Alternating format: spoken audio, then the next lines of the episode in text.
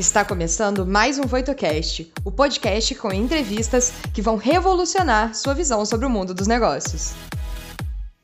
Olá, meu nome é Mariana Paz. Eu sou professora adjunta e pesquisadora de engenharia na Universidade Federal de Juiz de Fora, atuando com empreendedorismo, tecnologia da informação e gestão da inovação. Sejam muito bem-vindos ao podcast da websérie Ensaio do Futuro. Aqui vamos trazer convidados super especiais para discutir tendências de inovação, transformação digital e falar sobre as tecnologias que podem impactar o seu futuro. Olá, sejam muito bem-vindos e bem-vindas. Eu sou a Bárbara, Head de Conteúdos e Inovações na Voito, e vou trazer algumas perguntas do público e os principais insights que vão ajudar você em sua jornada, complementando sua experiência. Nos vemos em breve.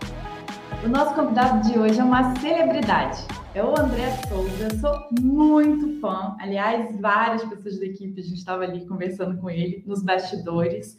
Ele, primeiro, porque ele é cientista, doutor em psicologia cognitiva, tem dois pós-doutorados no currículo, e passagem por empresas, todo mundo sonha em trabalhar, né? O Google, o Facebook, hoje ele atua no Spotify, aliando dois assuntos super hyposes, né? Que é, é, é, o X, experiência do usuário, data science, ou seja, 30 minutos é muito pouco para conversar com o André, honestamente. André, bem-vindo. Obrigada por ter aceito o nosso convite. Falei certinho? Falou, falou certinho. Eu que agradeço pelo convite e falar de ciência e de mente humana é o que eu mais gosto. Então, vamos aproveitar bastante esse, esse tempo que a gente tem junto. Com certeza, e eu não poderia começar se não fazendo essa pergunta, né? A gente conversou já com várias pessoas, trazendo vários pontos de vista diferentes sobre inovação, ciência de dados, indústria 4.0, tudo isso que a gente falou. Mas a gente ouvi muito pouco é, sobre a relação que eu considero uma relação assim, natural desses temas com a ciência. Então, eu queria saber da sua perspectiva, né? A ciência, você acha que ela é uma condicionante para as inovações, ou pelo menos para aquelas inovações mais robustas, mais consistentes, disruptivas, ou não precisa ter é, nada a ver mesmo, assim, às vezes, não necessariamente, né? Pois é, eu acho uma pergunta interessante. Eu acho que sim e não a parte do sim é o seguinte: a gente vamos pensar com. Eu gosto de falar de ciência de uma forma bem é, pouco técnica. O que é ciência? Ciência nada mais é do que a gente fazer uma investigação muito sistemática sobre alguma coisa. Então, se eu quero saber, sei lá, quero saber por que, que as pessoas deixam gorjeta para outras quando vão no restaurante. Eu faço uma análise muito sistemática disso, observando várias pessoas em vários contextos, quanto que, quanto que elas deixam, quanto que elas não deixam, o que, que elas conversam, e a partir dessa análise sistemática eu consigo ter uma conclusão do seguinte, olha, as pessoas deixam gorjeta por causa de X, Y, Z. Então, nesse sentido, é importante sim para a inovação pelo seguinte, toda vez que a gente pensa em inovação, a gente pensa num usuário que vai usar aquilo que a gente quer que ele use, aquilo que é disruptivo. E esse usuário, a gente sempre pensa no usuário em termos, ah, é uma pessoa, sei lá, que mora em tal lugar, mas Pensando num ponto de vista muito mais básico, é uma mente, é um cérebro que vai processar uma informação. Se a gente entende como esse cérebro processa aquela informação, é muito mais fácil a gente criar coisas que aquele cérebro vai interpretar como algo disruptivo ou inovador ou que ele vai querer usar. Então, nesse sentido, sim, a ciência é, é essencial. E eu diria que assim, os principais as principais inovações que a gente tem hoje no mercado são todas muito baseadas em princípios muito científicos e de estudos da mente humana, por exemplo. O outro lado da coisa é que, às vezes, algumas empresas ou pessoas, elas acabam acidentalmente fazendo coisas que funcionam muito bem, mas que a ciência sempre vai ter uma explicação para aquilo. Ou seja, a pessoa não precisou chegar e fazer um estudo científico para chegar naquilo.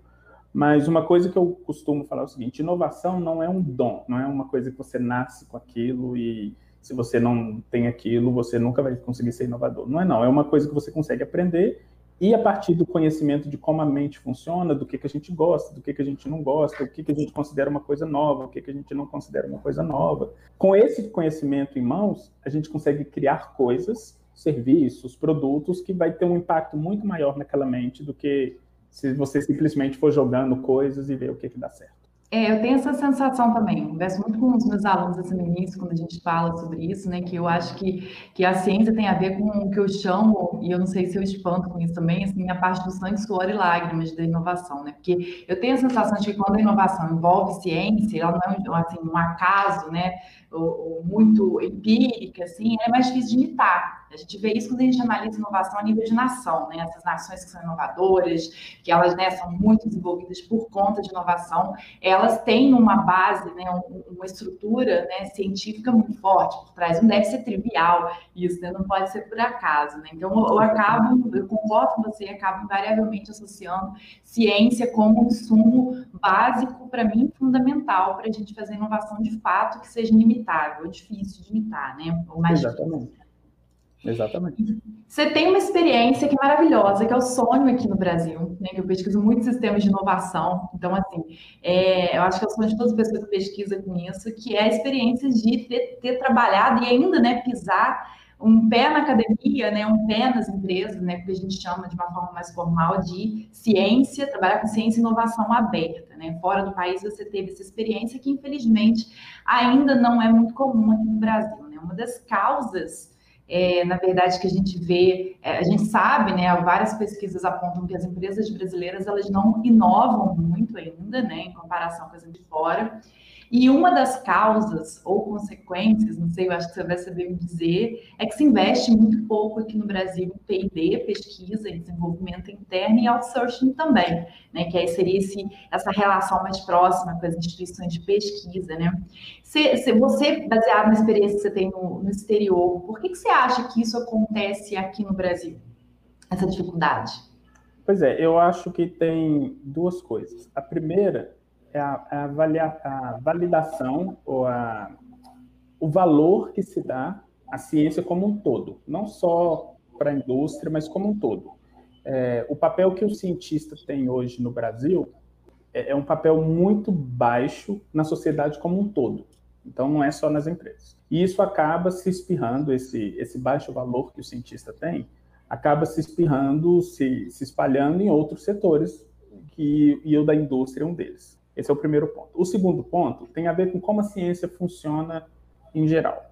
A ciência ela, ela é pautada, a ciência só existe, ela só funciona pelo seguinte, porque a gente levanta hipóteses, a gente testa essas hipóteses e todo cientista tem que estar aberto a estar errado. Estar errado é como se fosse um precursor de ser cientista. E o erro ainda é visto dentro do mundo corporativo como uma coisa ruim. É aquela coisa do tipo, olha, vamos botar um produto lá fora, mas a gente não pode errar, porque esse erro tem um custo. E se a gente errar, a gente vai se dar mal, vai quebrar. Então o erro ainda é visto como uma coisa muito ruim. Então esse é o segundo ponto. O primeiro, a, a valorização que ciência tem na sociedade como um todo. Número dois, a forma como a ciência funciona em si, fundamentalmente. E o três, que eu acho que é, um, que é o que tem um impacto mais importante, é querer ganhos a curto prazo. Todo tipo de iniciativa que geralmente a, a iniciativa privada faz, ela quer o seguinte: olha, eu vou fazer X e eu quero o retorno Y logo em seguida. E com ciência uhum. não funciona assim. Então, por exemplo, um, um, uma coisa que acontecia muito no Google. A gente tinha um grupo de, de pesquisa e que o grupo de pesquisa era o seguinte: bom, a gente quer angariar conhecimento, pode ser que isso aqui não vai dar em nada em termos de produto, pode ser que isso aqui não vai dar nada em termos de faturamento, mas a gente tem esse conhecimento com a gente e que outras equipes podem usar esse conhecimento para alguma coisa, se quiserem. Esse tipo de coisa não acontece muito em empresas no Brasil. Você, por exemplo, eu, eu, eu costumo muito, às vezes, quando eu faço consultoria para alguma empresa no Brasil, geralmente a pergunta que se faz é o seguinte: tá, a gente vai investir num estudo X. Qual que é o ganho que isso tem? Aí, eu, aí geralmente eu falo: olha, o ganho mais imediato é um conhecimento de uma área que a sua empresa vai ter. Uhum. E esse conhecimento vale, aí é a sua empresa que decide. É, é como os seus funcionários vão usar esse conhecimento que vai ser decidido.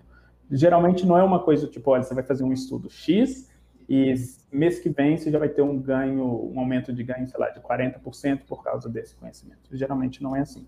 Então, ver as coisas, um ganho mais a longo prazo, geralmente traz um, um efeito, um uso melhor da ciência. E, é, só para dar, dar, uma, uma uma cutucadazinha na parte pública, é, governos também têm esse tipo de, de pensamento muito a curto prazo.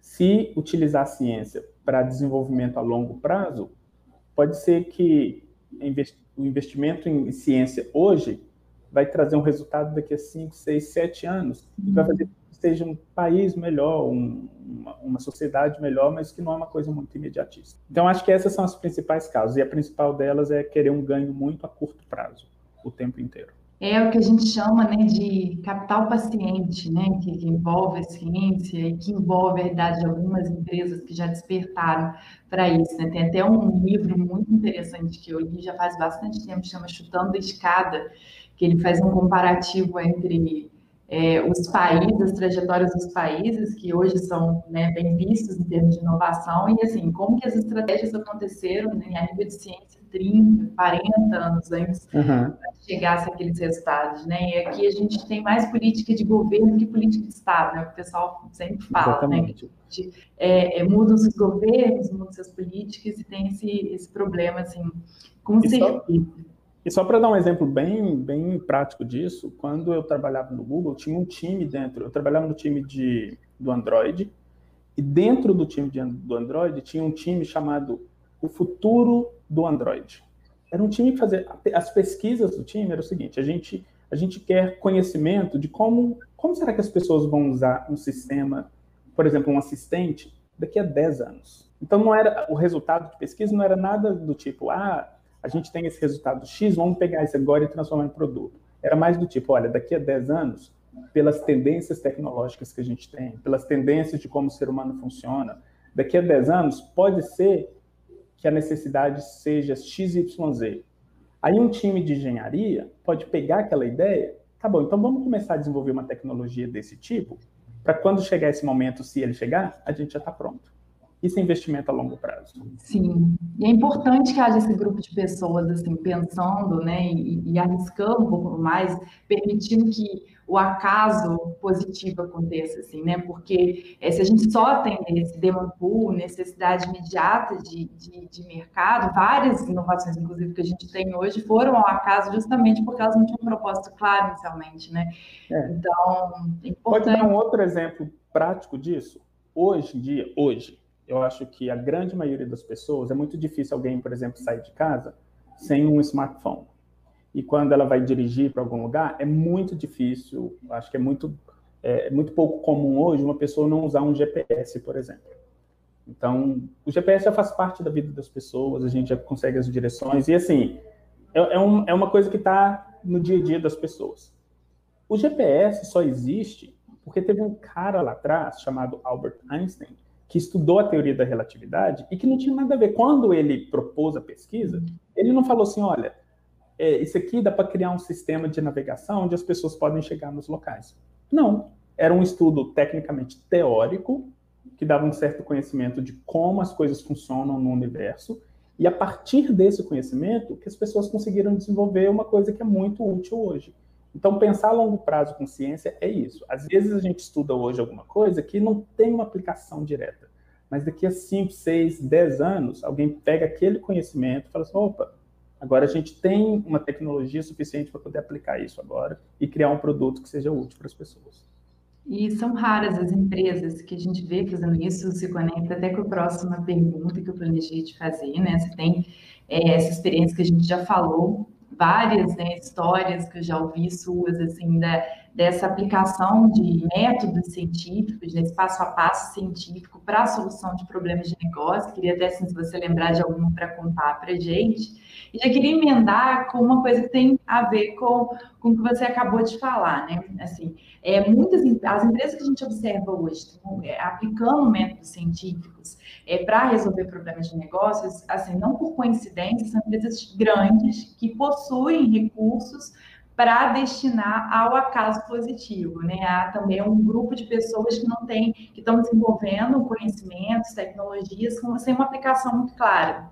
Agora, você vê a possibilidade de ser aplicado em negócios menores, não tem, que não tem os recursos de um Facebook, de uma, de uma Google também, de um Google também, e que podem fazer uso, e como que elas podem fazer uso do método científico nesse caso também. Pois é, vamos, vamos começar com a primeira parte. O, um estudo assim clássico que eu lembro é, de aplicar método científico diretamente foi é, logo quando eu entrei no Google. É, eu trabalhei no time do Android, que é o sistema operacional, e dentro do time do Android tinha um time mais específico, que era o time do. O Google tem um celular chamado Pixel, é, e que era o time desse celular específico. E dentro do time desse celular específico, o, um dos carros-chefes desse celular era a câmera. Na época que ele foi lançado, era a melhor câmera de qualquer smartphone. Então, era uma solução simples que a gente queria. A solução era de. Eh, tinha um aspecto na, na UI do, da câmera, do, do design físico da câmera, que a gente queria testar qual era o melhor. E, de novo, poderia ser uma escolha assim, perguntando ao usuário: ah, qual é o melhor? E ele falando, e a gente escolhe. E eu resolvi fazer uma coisa que era mais baseado no cognitivo, que é o seguinte: a gente tem, a gente geralmente direciona o nosso olhar para aquilo que é mais saliente numa cena. E isso é automático. E geralmente essa saliência é o que a gente geralmente gosta mais, e é o que a gente tem preferência. E eu falei o seguinte, então bora fazer um estudo utilizando o Eye Tracker, que é basicamente um óculos que tem uma mini câmerazinha que ela, ela consegue rastrear os movimentos, seus movimentos oculares, numa precisão de 0,17 milissegundos de movimento. Então, ele detecta até movimentos que a gente não detecta conscientemente. E a partir desse estudo, a gente consegue ver qual é a real preferência dos usuários, sem ter que perguntar isso diretamente. E isso vai direto na, na cabeça das pessoas. É, é um estudo que, assim, é como se eu tivesse fazendo um raio-x da cabeça da pessoa e vendo essa preferência lá dentro da cabeça da pessoa. E a gente fez esse estudo, e a partir desse estudo a gente achou um elemento dessa câmera que era o elemento de preferência das pessoas colocamos isso no mercado e depois fizemos um teste de preferência e o resultado foi batata, que, que as pessoas realmente gostavam daquele, da, daquele aspecto específico e que ele funcionava direitinho do jeito como a gente esperava que ele funcionasse. Ou seja, eu fiz um teste cognitivo, neurocientífico implícito, para poder achar uma coisa que realmente corroborou que as pessoas gostavam. Então, esse é um exemplo de como a gente pode usar a ciência assim, diretamente para uma, uma resposta muito prática. Assim. Do... E aí um monte de coisa, né? Tecnologia, gestalt, né? Exatamente. Né? né? A percepção global, né? Visual, Exatamente. acho o máximo quando se mistura psicologia e tecnologia, é incrível, assim. É fantástico. E aí isso já entra no segundo ponto que você falou, foi o seguinte, realmente o Google é uma empresa que tem dinheiro. Então, só para eu gosto de dar de fazer esse exemplo, quando eu fui professor universitário antes. E e quando eu fazia pesquisa na academia, eu também utilizava esse equipamento que a gente chama de eye tracker. É um óculos, é basicamente é como se fosse um óculos mesmo, mas ele tem uma mini câmerazinha.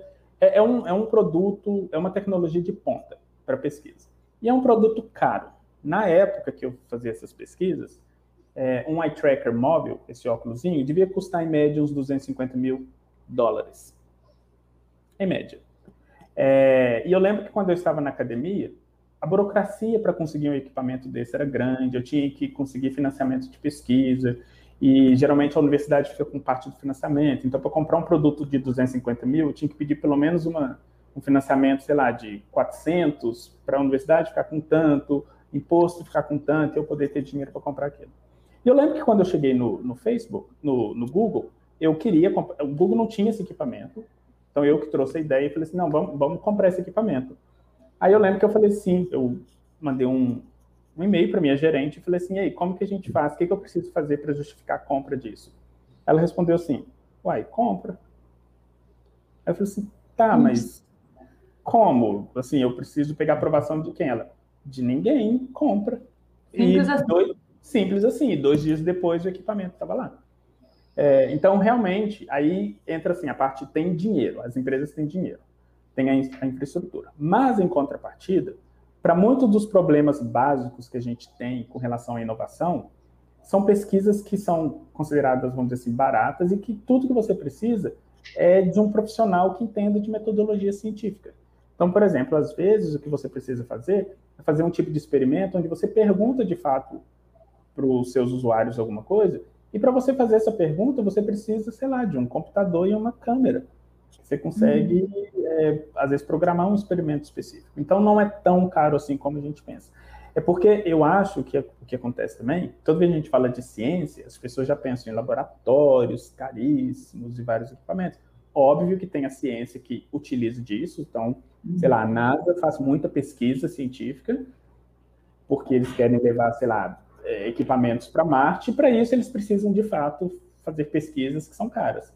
Mas para você descobrir, por exemplo, se o seu usuário prefere X ou Y, não precisa de você ter toda essa sofisticação, você só precisa ter o rigor científico mesmo. E o rigor científico ele não é caro, vamos dizer assim.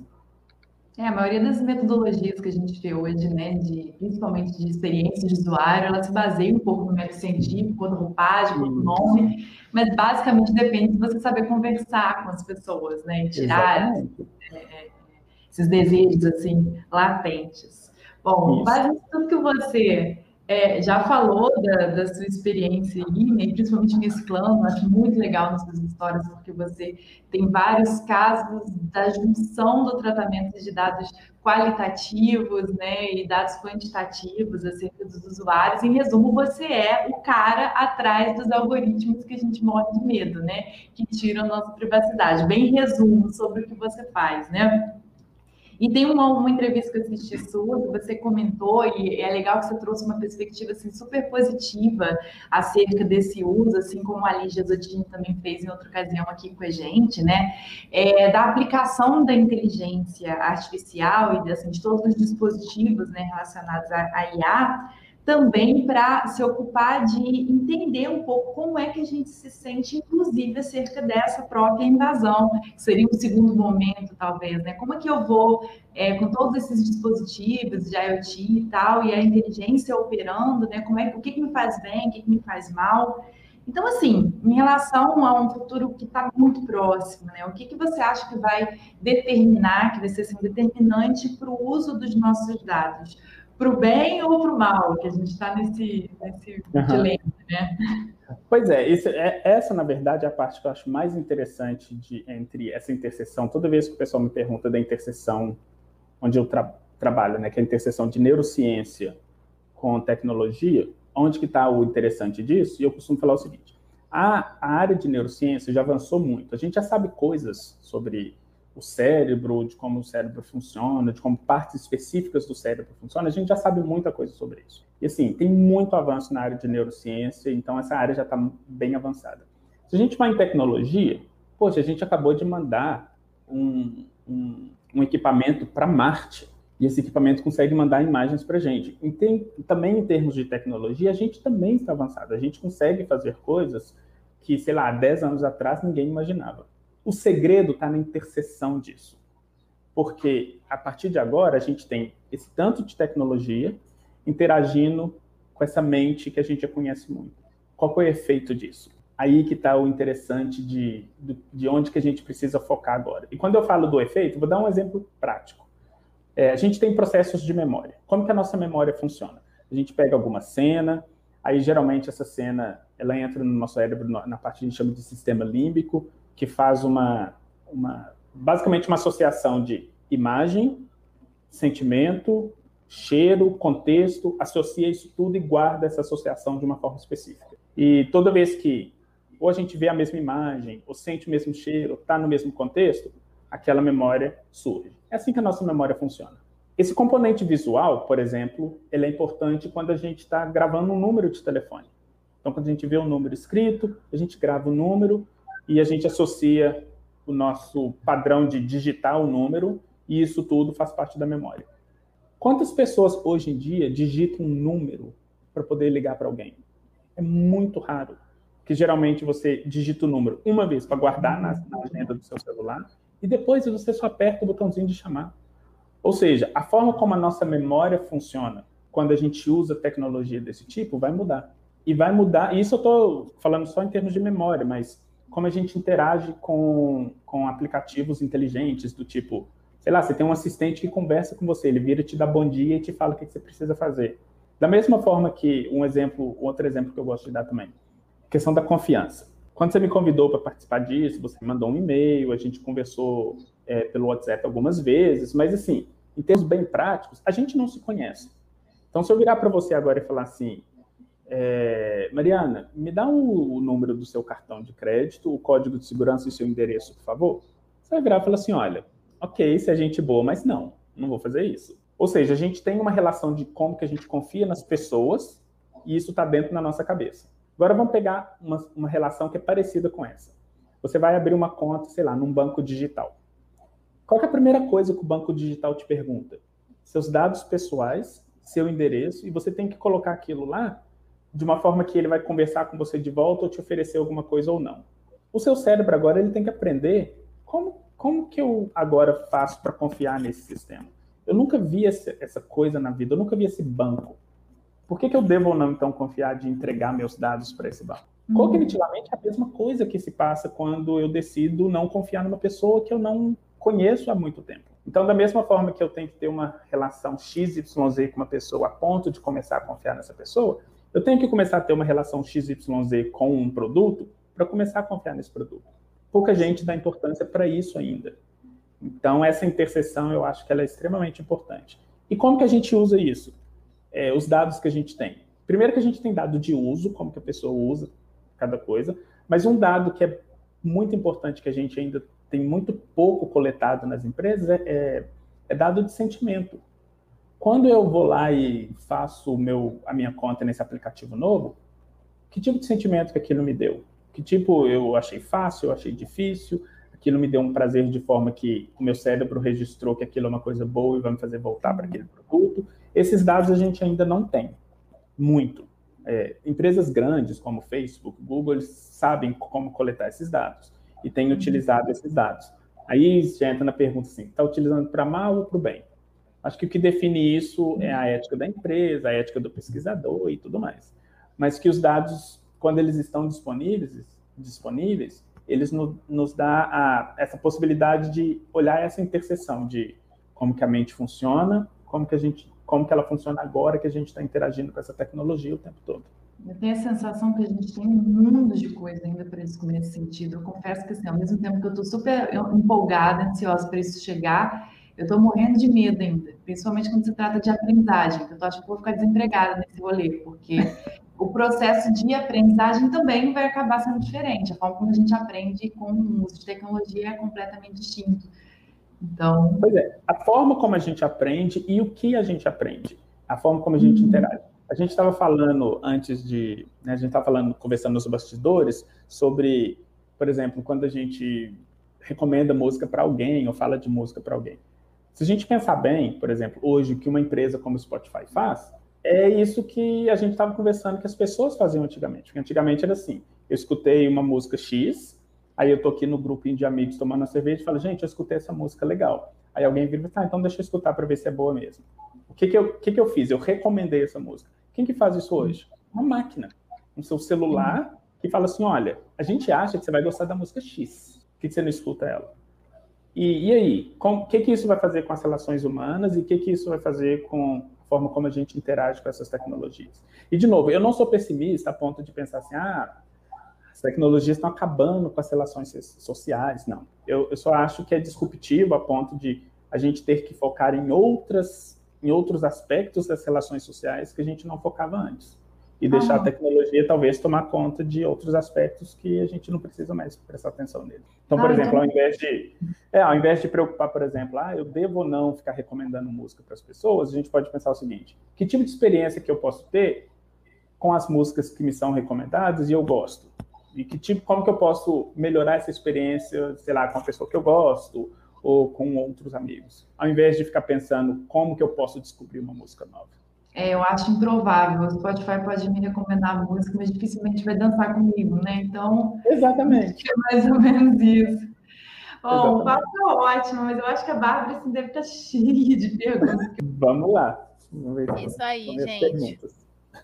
Ó, a primeira pergunta, inclusive, eu achei muito interessante. O Spotify ele é famoso por essa questão de ressignificação do erro, tirando-o como algo negativo. Você pode contar algum case de como convencer pessoas das vantagens dessa cultura?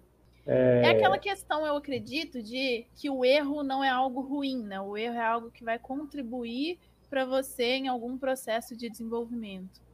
Eu acho que em termos de tá. Spotify, assim, às vezes é uma recomendação que você fala assim, nossa, que porcaria, lógico que eu não ia gostar nisso. E aí, tipo assim, ele. É, nesse ponto, pois é, nesse ponto, e assim, eu, eu, eu quero deixar bem claro que a minha resposta é o André, neurocientista, não o André, funcionário do Spotify. O, um algoritmo que um Spotify da vida utiliza, ou que um Google da vida utiliza para te mostrar alguns vídeos, ou que, sei lá, o próprio Facebook utiliza para te mostrar coisas na sua, na sua newsfeed, é, o algoritmo é basicamente o mesmo, assim, matematicamente falando. É, e algoritmo, um, o que é um algoritmo? Algoritmo é uma receita que fala o seguinte, olha, com esses ingredientes X, Y, Z, que tipo de conhecimento que eu posso ter para conhecer mais sobre você? E é óbvio que ele vai errar. É, é, parte dele errar, porque, inclusive, parte do algoritmo é o seguinte: não sei se vocês já perceberam, às vezes você tem uma recomendação, não no Spotify, mas sei lá, no YouTube, você tem uma recomendação e que ele te pergunta: essa recomendação foi boa? Aí você vira assim: claro que não. Isso, esse claro que não que você acabou de clicar, você está virando para o algoritmo falando assim: você errou. Ou seja, você está fazendo com que ele então, tá bom, já que eu errei, deixa eu tentar aprender novamente. É, mas isso não é uma coisa, vamos dizer assim, do Spotify, isso é uma coisa da inteligência artificial como um todo. A inteligência artificial funciona dessa forma. É, eu não tenho nenhum caso específico assim, de como que o Spotify faz isso, ou de como que até o Google faz isso, mas a partir do momento que você começa. E não precisa, às vezes, o, essa recomendação, essa mostra de erro, não precisa ser direta. Às vezes é assim: eu te recomendo uma coisa e você dismiss, você joga aquilo fora. Aquilo é um sinal que o algoritmo recebe e fala assim: olha, não deve ter sido uma recomendação boa, vamos tentar outra coisa. É, aí, uma recomendação X, aí você assiste aquilo. Ah, então tá. Mas calma aí, ele assistiu logo em seguida quando ele viu ou ele demorou um pouquinho? Ele, leva tudo isso em consideração para poder criar as recomendações. E outra coisa que é, é bom deixar bem claro quando eu falo que o algoritmo faz isso, aquilo, Y, Z, não é uma pessoa que está sentada lá vendo o que você está fazendo e decidindo. É um é, é, é, um, é, um, é uma fórmula matemática. Então, assim, é, é uma black box mesmo. Então, às vezes, nem a gente sabe o que, que o algoritmo vai trazer, porque ele leva tanta coisa em consideração, ele coloca pesos específicos em certas coisas que a gente geralmente não tem muita certeza do, do de, de que peso que ele coloca. E essa é a premissa básica do machine learning, né? Tipo assim, justamente que você vai aprimorando esses algoritmos com o tempo, eles não são estanques, né? Esses dias que eu fui saber, inclusive, era o que funcionava no, naquele Reels do, do, do, do Instagram, que eu, eu, estava cansado de ver coisas que eu não queria, e alguém teve a brilhante ideia de me falar que eu tinha que clicar nas coisas que eu queria. Eu falei assim, gente, como que eu não pensei é. isso antes? Porque é assim que ele vai aprendendo, olha, se ela clicou, ela gosta disso. Ou, ou, ou não é, às vezes nem é tão direto assim, porque às vezes a gente clica em coisas que a gente não gosta, porque a gente está curioso, mas aí ele vê o padrão, ele fala assim, olha, esse tipo de coisa ela clicou uma vez no universo de 15. Então, sim, pode ser só uma curiosidade. Mas é. se for a mesma coisa que você clicou 10 vezes no universo de 15, hum, talvez eu acho que ela goste muito mais desse conteúdo. É muito mais do que só uma curiosidade. Bacana. É, André, qual a sua opinião sobre parcerias público-privado no desenvolvimento do P&D e quais principais ações precisam ser movimentadas para isso acontecer? Pois é, a primeira primeira coisa, eu acho isso uma pergunta importante. A primeira coisa que. Bom, primeiro, a minha opinião. Eu acho que essa, esse tipo de parceria é excelente. É excelente tanto para o lado privado, que vai ter conhecimento é, específico de como as coisas funcionam para criar produtos melhores, e do público que vai ter é, o desenvolvimento que vai, ser, que vai se espalhar para as pessoas utilizarem e para ter uma vida melhor. Gente, ciência nada mais é do que a busca de uma, uma vida melhor para as pessoas. Então, é, se o público tem, se o lado, a esfera pública tem a capacidade de criar uma vida melhor para as pessoas a partir do conhecimento que vem da esfera privada, por exemplo, é, eu sou muito a favor desse tipo de coisa. Por que, que eu acho que isso não acontece muito no Brasil? É, questões burocráticas. É muito, muito, muito difícil uma empresa privada conseguir enfiar dinheiro na universidade pública, por exemplo, por questões burocráticas, ou porque a, a, as universidades públicas não, não têm um sistema para receber esse dinheiro, ou quando elas têm um sistema para receber esse dinheiro, o funcionário não pode receber por questões trabalhistas. Ou seja, o que precisa ser movimentado nesse caso, na minha opinião, é a máquina pública começar a ver isso como benéfico e começar a tirar algumas da, dos entraves burocráticos para isso acontecer. É, isso existe em todo lugar, nos Estados Unidos também. É, às vezes é, é, difícil você conseguir financiamento de uma empresa privada, por exemplo, às vezes. Mas é, é uma prática muito mais comum. Então já existem é, é, aspectos dentro da legislação das universidades públicas, por exemplo, que permitem certos tipos de parcerias com universidade, com, com a iniciativa privada. Quando eu estava na universidade, por exemplo, é, mais de 90% de toda a minha pesquisa era financiada pela iniciativa privada. Eu tinha financiamento do próprio Google, tinha financiamento da Comcast. E o que as pessoas pensam que também eu acho que é um pouquinho equivocado é pensando assim, ah, mas como eles estão pagando, você vai falar o que eles querem ouvir, eles estão comprando resultado. Na verdade, não. Eles compram o conhecimento.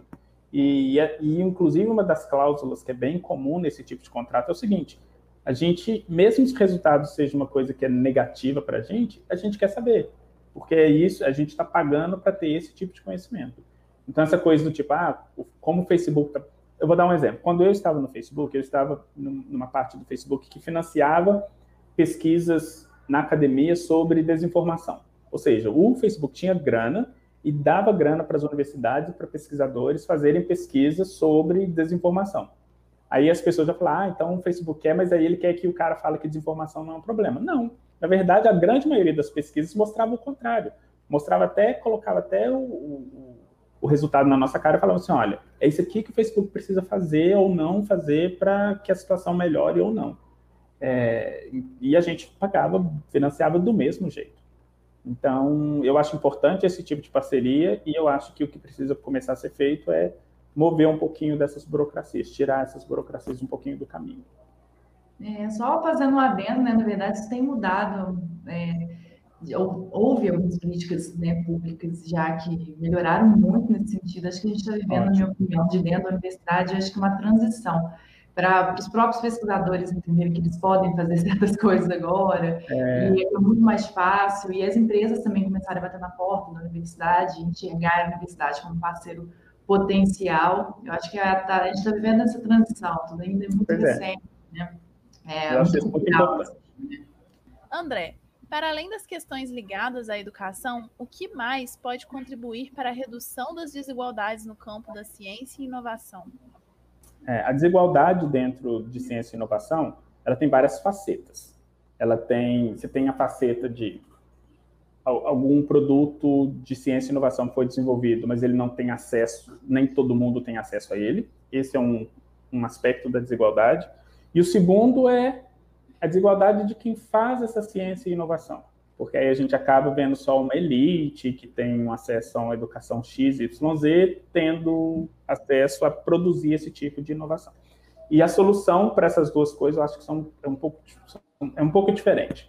Para primeiro, assim, eu, eu não, não, não sou expert em políticas públicas, nada disso, mas eu acho que o acesso à ciência e tecnologia para a massa tem que vir do poder público. É aquele tipo de coisa. Se tem uma empresa X que desenvolve uma tecnologia Y, que traz um desenvolvimento tal, a iniciativa pública tem que fazer o seguinte, tá? Então a gente vai adquirir isso e distribuir isso para as pessoas de uma forma homogênea. Como isso é feito, eu sei que é complicado, não é tão simples, e como eu não sou expert, a minha opinião é que eu acho que a, a, o poder público tem esse poder de, vamos dizer assim, de dar acesso às coisas. E gente, um exemplo simples, acesso a a um, um smartphone, por exemplo. Smartphone é uma tecnologia, mas que a gente sabe que hoje no Brasil você tem uma parcela da população que não tem acesso a isso ainda, por exemplo. Uhum. E, e, grande parte de, de acesso à informação ou de acesso a uma educação de qualidade ou conhecimento em geral vem com acesso a essa tecnologia, mas ainda Sim. não tem muito acesso. O segundo ponto, que é o ponto do acesso a quem produz essa, esse desenvolvimento, Aí eu acho que é a parte da iniciativa privada. Empresas como Google, Facebook, é, o Spotify ou qualquer outra grande empresa de tecnologia, eles têm um papel muito importante em abrir as portas para grupos diversos. E não é só, e uma coisa que eu critico também, não é só abrir a porta e falar assim, vem gente, a gente está aberto a, sei lá, minorias trabalhar aqui. Não é isso, porque se você abre a porta, mas não dá acesso para essas pessoas chegarem, não tem como. É ser mais proativo mesmo, é do tipo, eu vou dar um exemplo. Quando eu estava no, no Facebook, é, todo mundo fala assim, ah, a gente tem que trazer mais mulheres para a área de tecnologia. Qual que geralmente é a iniciativa? Vamos abrir as portas que as mulheres, para que as mulheres venham. Ah, mas não, não é assim, porque até chegar nessa porta, tem um caminho muito grande que geralmente a gente não desbloqueia. Então, o meu papel foi o seguinte, tá, então vamos desbloquear. Vamos nós, dentro da universidade, vamos nós criar uma oportunidade dentro da universidade para que mulheres conheçam o, o, as oportunidades que elas podem ter dentro da área de tecnologia dentro do Facebook e criar esse caminho para que elas possam chegar nessa porta e escolher se elas entram ou não. Então, eu fiz umas, umas, umas, umas umas iniciativas onde a gente ia nas universidades e fazia campanhas e tipo de criar de, das pessoas criarem algum protótipo, alguma solução e a gente criava essas oportunidades dentro da universidade e como prêmio o prêmio que as pessoas ganhavam por participar disso é de ter uma oportunidade de uma semana ou um estágio, alguma coisa dentro da empresa. Poder... Aqui a gente não abriu, não, a gente chama de hackathon mesmo. Hackathon, isso. Essa, essa palavra que eu. Isso que eu estava procurando. E eu acho que as empresas têm esse papel, elas têm que fazer isso. E, e, de novo, não é abrir a porta e falar assim, ah, gente, a gente né, pode vir. Que é aquele, é, um exemplo que eu gosto de dar é o seguinte: tem um shopping, eu acho que fica em São Paulo, mas eu não vou confirmar porque eu não, não sei. É um shopping mais de elite, em que ele é um shopping aberto às pessoas, mas é, ele não tem entrada para quem chega a pé. Você só pode entrar no shopping se for via o estacionamento. Então, assim, não é tão democrático assim, entende? Porque é como se você falasse, não, qualquer pessoa pode entrar. Não, qualquer pessoa que tem um carro. Não é qualquer pessoa. Então, da mesma forma, uma empresa não pode virar e ah, tá, pode vir trabalhar aqui, minoria. Mas se você não, não ajuda a montar o caminho para essa pessoa percorrer esse caminho e chegar, não tem jeito. Então, acho que essas empresas têm um papel muito grande uma coisa que eu faço, toda e qualquer empresa que eu trabalho, isso é toda, foram todas, tanto na universidade quanto nessas empresas de tecnologia, eu sempre faço parte do grupo que a gente chama de diversidade e inclusão, para poder fazer com que essas iniciativas sejam iniciativas que tenham um resultado mais expressivo, que não seja só essa coisa de abrir a porta, mas da gente ir ativamente nos lugares então, por exemplo, a gente quer que pessoas de baixa renda tenham acesso a trabalhar num Spotify da vida. Tá, então vamos lá onde as pessoas de baixa renda moram, vamos começar a dar palestra para essas pessoas, vamos começar a bancar curso de tecnologia para elas. Porque ainda tem é. isso também. A formação, é, as pessoas não têm a formação. Tá, elas não têm a formação porque geralmente não têm um poder aquisitivo. Então, a gente quer ajudar? Bora pagar, bora dar um curso para um grupo de um grupo da, de, da certa minoria que você quer enfatizar, dá um curso, banca, é aquele tipo de novo, é um investimento a longo prazo. Você é, vai fazer alguma coisa agora, porque, sei lá, daqui a 5, 6, 7 anos, aquele profissional pode voltar para sua empresa e trazer algum tipo de benefício, ou não. Se ele não voltar para sua empresa, é o benefício que você fez para a sociedade, que ele vai voltar para alguma empresa e vai trazer algum tipo de benefício para a sociedade. Então, isso é importante é, até mesmo antes da universidade, assim, né? Porque até chegar na universidade, muito já pelo caminho, né? Então, é. até no ensino básico, na educação básica, acho que é talvez assim, tanto ou mais importante. Temos insights? Não, imagina. Ó, oh, eu vou trazer alguns aqui rapidinho. Um deles que eu até estava começando a comentar é que a infra infraestrutura das empresas é um ponto positivo para o desenvolvimento das, das, pesquisas, né? Igual o André reforçou agora também com essa pergunta que a gente trouxe. É, e, mas, assim, por outro lado, tem também que geralmente essas pesquisas não exigem tantos gastos com equipamentos, por exemplo. Então, é um ponto importante também da gente considerar. É, uma outra questão, que foi a que a gente acabou de comentar também, a questão da parceria público-privada, que é excelente para a produção de pesquisa e desenvolvimento para ambos os lados, né? Então a gente consegue tirar aí realmente uma relação de ganha-ganha, em que os dois lados conseguem obter bons frutos disso.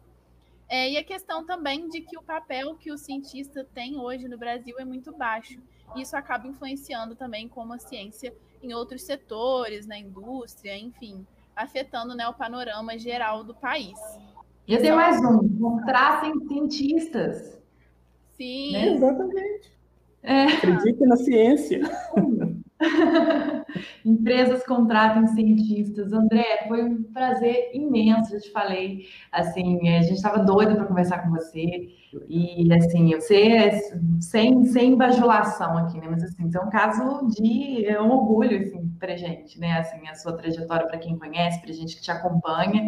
Então, obrigada também por isso e por ter aceito o nosso, nosso convite aqui. É, foi um prazer imenso. Se você quiser falar sobre alguma iniciativa legal nas redes, em paralelo a tudo isso mais que você faz, que você queira divulgar, estamos aí. Não, eu que agradeço. Agradeço pelo convite. É, de novo, falou que é para falar de ciência e de mente humana. Sempre me convidem, que eu sempre vou aceitar. É muito bom. E não sei, eu acho que a, a, a, o ponto final assim, que eu quero deixar para todo mundo é assim, são dois. Primeiro, que ciência ela não é esse bicho de sete cabeças que a gente geralmente tende a pensar. É, ciência é uma coisa acessível para todo mundo, todo mundo. Você pode começar a estudar ou fazer princípios científicos na sua casa para testar coisinhas pequenas do tipo, sei lá, se eu estou tomando muito café, você já começa a fazer um experimentozinho se você toma muito café ou não, para saber o efeito do café na sua vida. É, então, assim, é, é, bem acessível. E segundo, que é a, a, qualidade de vida que isso traz. A partir do momento que você tem um conhecimento muito mais sistemático e específico de como as coisas funcionam, te dá mais uma sensação de controle e você sabe melhor como, como lidar com as coisas que acontecem no, no dia a dia, na nossa volta. Mas é isso. Precisando de, de mais um papo, só me convidar, que eu teria o prazer de voltar. Perfeito. Obrigada mais uma vez. Espero que vocês continuem com a gente. Tem muita gente boa, assim como o André, para vir ainda nos próximos encontros. Obrigada. O que você achou do episódio de hoje? Não se esqueça de dar o play no próximo e nos seguir na sua plataforma de podcasts favorita para não perder nenhum episódio novo. Ah, você também pode nos seguir nas redes sociais. Os links estarão na descrição desse episódio. Nos vemos em breve. Até lá!